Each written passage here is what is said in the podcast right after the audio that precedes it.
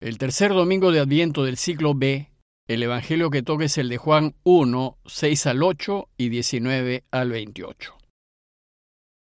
Surgió un hombre enviado por Dios que se llamaba Juan. Este venía como testigo para dar testimonio de la luz, para que por él todos vinieran a la fe. Él no era la luz, sino testigo de la luz. Y este fue el testimonio de Juan, cuando los judíos enviaron desde Jerusalén sacerdotes y levitas a Juan, a que le preguntaran, ¿Tú quién eres? Él confesó sin reservas, Yo no soy el Mesías. Le preguntaron, ¿entonces qué? ¿Eres tú Elías? Él dijo, No lo soy. ¿Eres tú el profeta? Respondió, No. Y le dijeron, ¿quién eres? para que podamos dar una respuesta a los que nos han enviado. ¿Qué dices de ti mismo? Él contestó, Yo soy la voz que grita en el desierto, en el camino del Señor, como dijo el profeta Isaías. Entre los enviados había fariseos y le preguntaron, Entonces, ¿por qué bautizas si tú no eres el Mesías, ni Elías, ni el profeta? Juan les respondió, Yo bautizo con agua, pero en medio de ustedes hay uno que no conocen, el que viene detrás de mí, y al que no soy digno de desatar la correa de la sandalia. Esto pasaba en Betania, en la otra orilla del Jordán, donde estaba Juan bautizando. Hemos visto que el tiempo de Adviento, ese tiempo que espera su venida, nos pone en el desierto, necesitados de que venga pronto y reine. Y en Adviento ese desierto se expresa con el color morado, un color que representa austeridad, penitencia, constancia, esfuerzos y trabajo. Sin embargo, luego de dos semanas de tensa espera, surge una luz de esperanza. Por eso hoy el primer tema de este tercer domingo de Adviento es el de la alegría por su pronta venida, pues cuando llegue todo cambiará. Y por eso el color de la celebración del día de hoy no es el morado, sino el rosado. Y como se trata de un domingo para alegrarnos de su pronta venida, a este domingo se le conoce como el domingo de Gaudete, que en latín significa alégrate. Pues así empieza la oración de entrada de la celebración eucarística de hoy. Estén siempre alegres en el Señor, se lo repito, estén alegres. El Señor está cerca. El segundo tema de este tercer domingo de Adviento es el regreso de Elías. Como saben, la tradición judía creía que el profeta Elías, que no murió, sino que fue arrebatado al cielo, debería volver como el mensajero de los últimos tiempos para anunciarnos la inmediata llegada del Mesías. Ello significaría la pronta liberación de la dominación romana y significaría también la solución a los serios problemas y dificultades surgidos por la invasión romana. De hecho, Juan Bautista inició su misión anunciando públicamente el pronto reinado de Dios y el fin de toda esclavitud, y a la vez invitando a todos a que se preparen para su llegada y lo hacía urgiendo al pueblo a que se convierta, para que deje su vida de pecado, para que viva en honestidad y justicia, y para que se vuelva a Dios. Entonces, a fin de expresar visiblemente esta conversión, invitaba al pueblo a que se bautizase a orillas del río Jordán. El evangelista nos ubica en Betania, en la otra orilla del Jordán, donde, dice el texto, estaba Juan bautizando. Esta Betania, que queda al otro lado del Jordán, es distinta de aquella en donde vivían Lázaro y sus hermanas, que estaba a unos tres kilómetros de Jerusalén, a la espalda del Monte de los Olivos.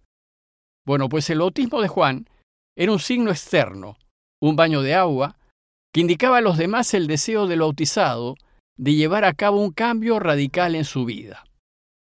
Entonces, en esa situación, presionados por el deseo de liberación y entusiasmado con la predicación de Juan, que anunciaba la pronta llegada del reinado de Dios, la gente se iba hasta el Jordán a escucharlo y bautizarse. Pero deseaba saber si él era o no era el Mesías que esperaban. En el texto de hoy, el evangelista va a dejar en claro que Juan no es el Mesías, sino que solo es un testigo de la venida del Señor. Y además nos lo va a presentar como Elías que ha vuelto, como aquel mensajero anunciado en las Escrituras que iba a preceder al Mesías, como aquel que tenía que venir y que tendrá el espíritu de Elías. Sin dudas, Juan fue un hombre extraordinario quien por su predicación fuerte, carismática y urgente, tuvo una gran ascendencia sobre el pueblo.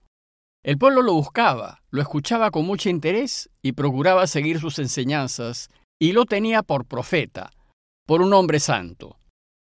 Los evangelios nos dicen que hasta el rey Herodes le tenía respeto y lo escuchaba con interés.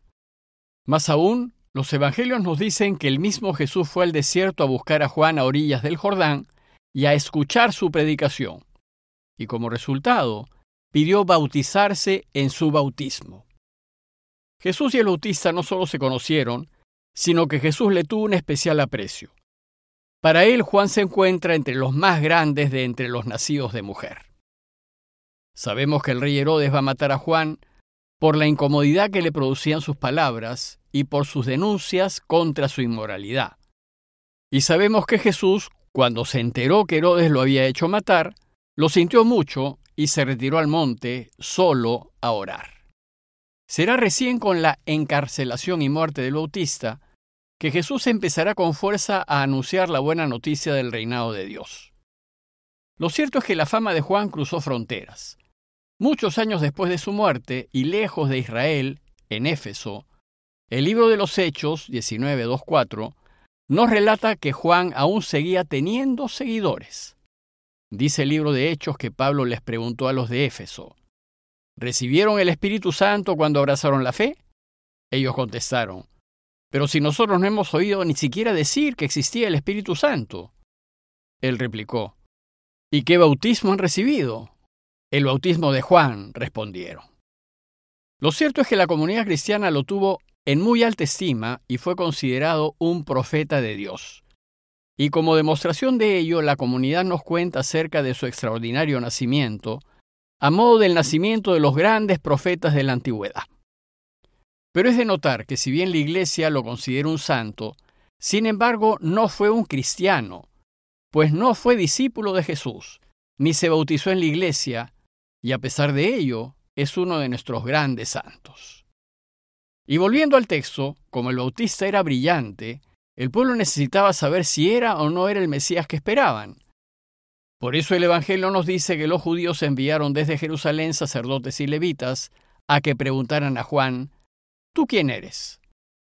Juan descartó inmediatamente que sea el esperado, y nos dice el texto que confesó sin reservas, yo no soy el Mesías. Pero como tenía un estilo de vida muy austero, semejante al de Elías, entonces algunos pensaron que podría ser Elías que había regresado. Y por eso le replicaron, ¿entonces qué? ¿Eres acaso Elías? Como dijimos, uno de estos signos de la llegada del Mesías era el regreso de Elías, pero Juan tampoco se reconoció como Elías. Será más bien Jesús quien más tarde interpretará que el bautista es Elías. Entonces, al negar ser Elías ni el profeta, los judíos le vuelven a preguntar. Entonces, ¿quién eres? le dijeron, para que podamos dar una respuesta a los que nos han enviado. ¿Qué dices de ti mismo? Quienes enviaron a estos sacerdotes y levitas fueron las autoridades de Jerusalén, que veían su poder peligrar ante una próxima venida del Mesías Rey. Ellos andaban nerviosos ante lo que enseñaba Juan, que el reinado de Dios está cerca, y enviaron a algunos a cerciorarse. Entonces la confesión que hace Juan de sí mismo va a ser lo que los cristianos van a sostener después. Pues dice el texto que dijo, Yo soy la voz que grita en el desierto, en el camino del Señor, como dijo el profeta Isaías. Los cristianos sostendrán que Juan no fue la luz, pero sí testigo de la luz. Dirán que así como lo anunció la Escritura, Juan vino como testigo para dar testimonio de la luz para que por él todos vinieran a la fe. No era él la luz, sino testigo de la luz. Por tanto, debe quedar claro para el creyente que el bautista está haciendo el papel de Elías y su misión es prepararle el camino al Señor que llega. Sin embargo, debido a la gran importancia que tuvo Juan entre los judíos, la Iglesia quiso dejar muy en claro no solo que Juan no es el Mesías, sino que está muy por debajo de Jesús.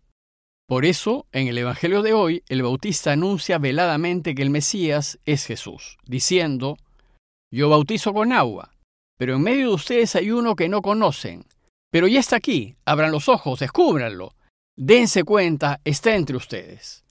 pues Él viene detrás de mí y es el Mesías esperado. Yo solo anuncio su llegada como uno que va delante de su rey, abriéndole paso.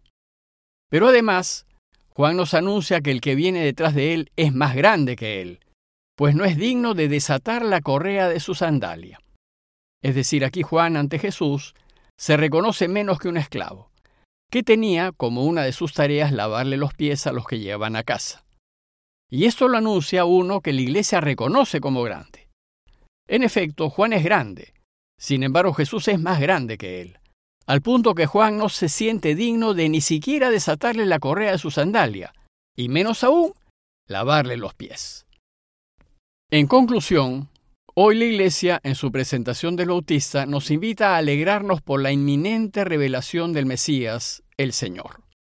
A alegrarnos del anuncio de Juan, alegrarnos que ya falta poco, pues en pocos días más celebraremos Navidad. Y a prepararnos para esta venida así como Juan nos invita a hacerlo. Por tanto, vivamos una vida recta y vivamos en justicia y en verdad, porque van a ser entre nosotros el más grande de todos, y que su llegada signifique paz para nosotros y para el mundo entero. Compañía de Jesús, Jesuitas, Perú.